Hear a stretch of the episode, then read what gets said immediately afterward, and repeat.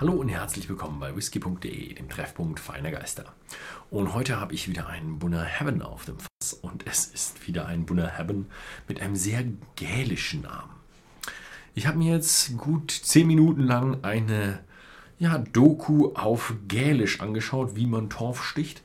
Und ich habe das Wort einmal gefunden. Und man spricht es aus Mon. Also es wird geschrieben Moine aber ich glaube, man spricht es Morn aus. Einfach kurz Morn. Und es bedeutet Torf. Ja, deswegen war die Doku auch über Torfstechen. Und darum geht es heute. Es ist ein ja, besonders torfiger Bunnerhaben. Und den hat der Master Distiller Ian Macmillan so, so kreiert, wie man ihn ja früher gemacht hat, also zurück im Jahr 1881.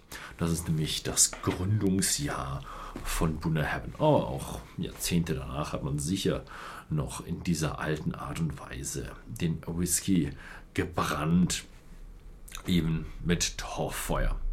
Wobei früher, man, man denkt sich, man denkt sich immer so in die Zeit zurück, ja, alle Whiskys waren rauchig und alles. Hm, nicht ganz so richtig. Früher hat man weniger Rauch ja so direkt rausgekitzelt wie heute. Denn früher wollte man eigentlich diesen Rauch nicht so drin haben, aber man hat halt nur Torf gehabt, um ihn zu trocknen, das, um das Malz zu trocknen. Deswegen ist er rauchig geworden. Aber sie haben definitiv nicht das betrieben, was die Eilerbrennereien heutzutage betreiben und haben dann den, den wie heißt's, den Torf so ein bisschen abgelöscht, dass er dann noch glimmt und maximalen Rauch aus diesem Torf rausgeholt.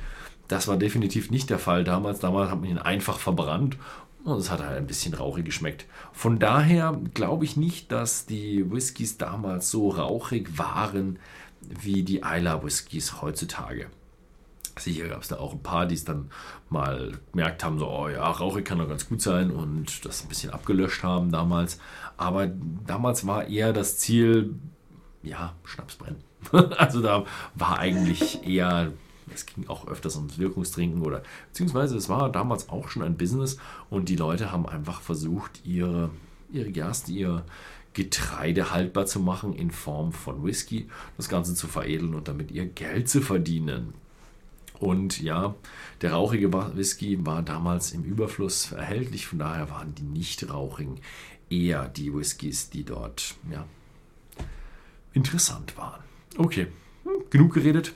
Was haben wir denn in der Flasche? Einen rauchigen Whisky mit einer ja, Fasslagerung in First und Second Fill Sherry, Bourbon und Rotweinfässern. Also ein gemischtes Potpourri, was wahrscheinlich auch relativ äh, authentisch ist für einen alten Whisky. Damals haben sie die Fässer weniger als die Reifung angesehen und mehr als ja, das Transportmittel oder das Lagerungsmittel.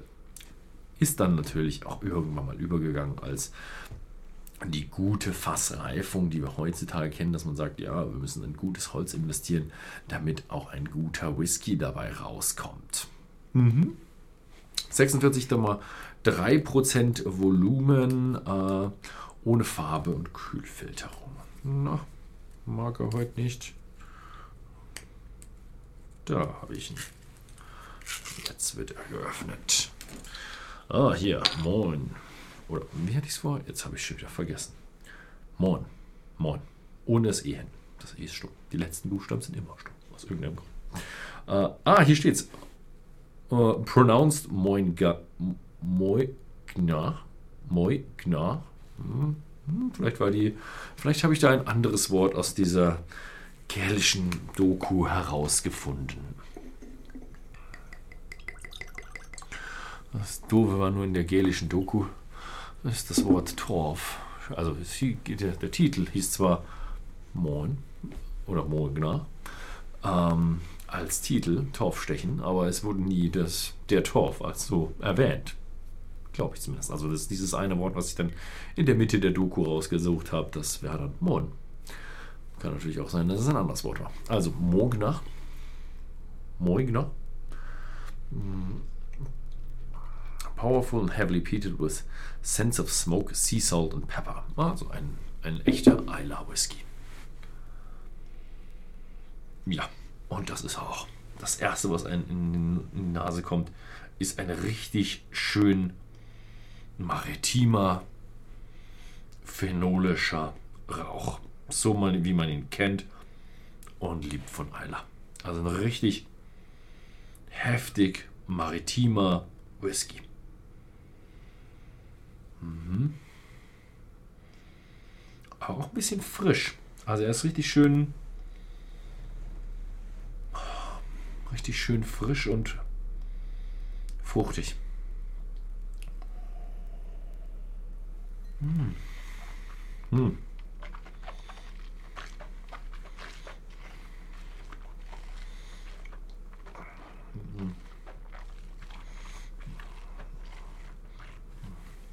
Jetzt habe ich gesagt, frisch und fruchtig. Nix ist da fruchtig dran. Frisch und rauchig. Boah, wenn man runterschluckt. Auch richtig kräftig rauchig. Richtig schön würzig. Pfeffrig. Wahnsinn. Richtig schön. Schwarzer Pfeffer. Eiche. Kräftig. Also diesen schwarzen Pfeffer, der erinnert mich irgendwie an diesen schwarzen Pfeffer, wenn man mal bei seiner Carbonara oben noch nachgepfeffert hat. Carbonara macht man mit frischem Pfeffer ganz am Schluss. Und wenn man da ein paar Umdrehungen zu viel hat, mh, dann kommt so ein Geschmack dabei raus. Mmh. Mhm. Ob Whisky damals so rauchig war, hm, ist ein bisschen debattierbar. Aber so stelle ich mir einen vor. Richtig würzig, eine gute Menge Rauch. Also so ist so das, der Stereotyp, die Erinnerung, die Legende an die Leute damals, die einen rauchigen Whisky oh, probiert haben. so stelle ich es mir vor. Also allein diese Vorstellung, die Geschichte dahinter, finde ich extrem klasse und boah, der hat richtig, richtig Zunder dahinter. Schade, trägt leider keine Altersangabe.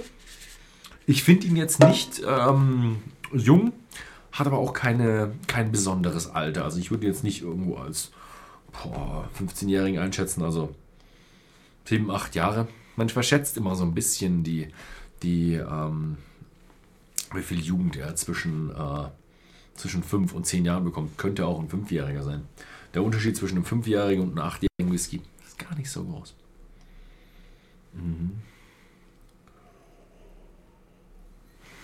Mhm.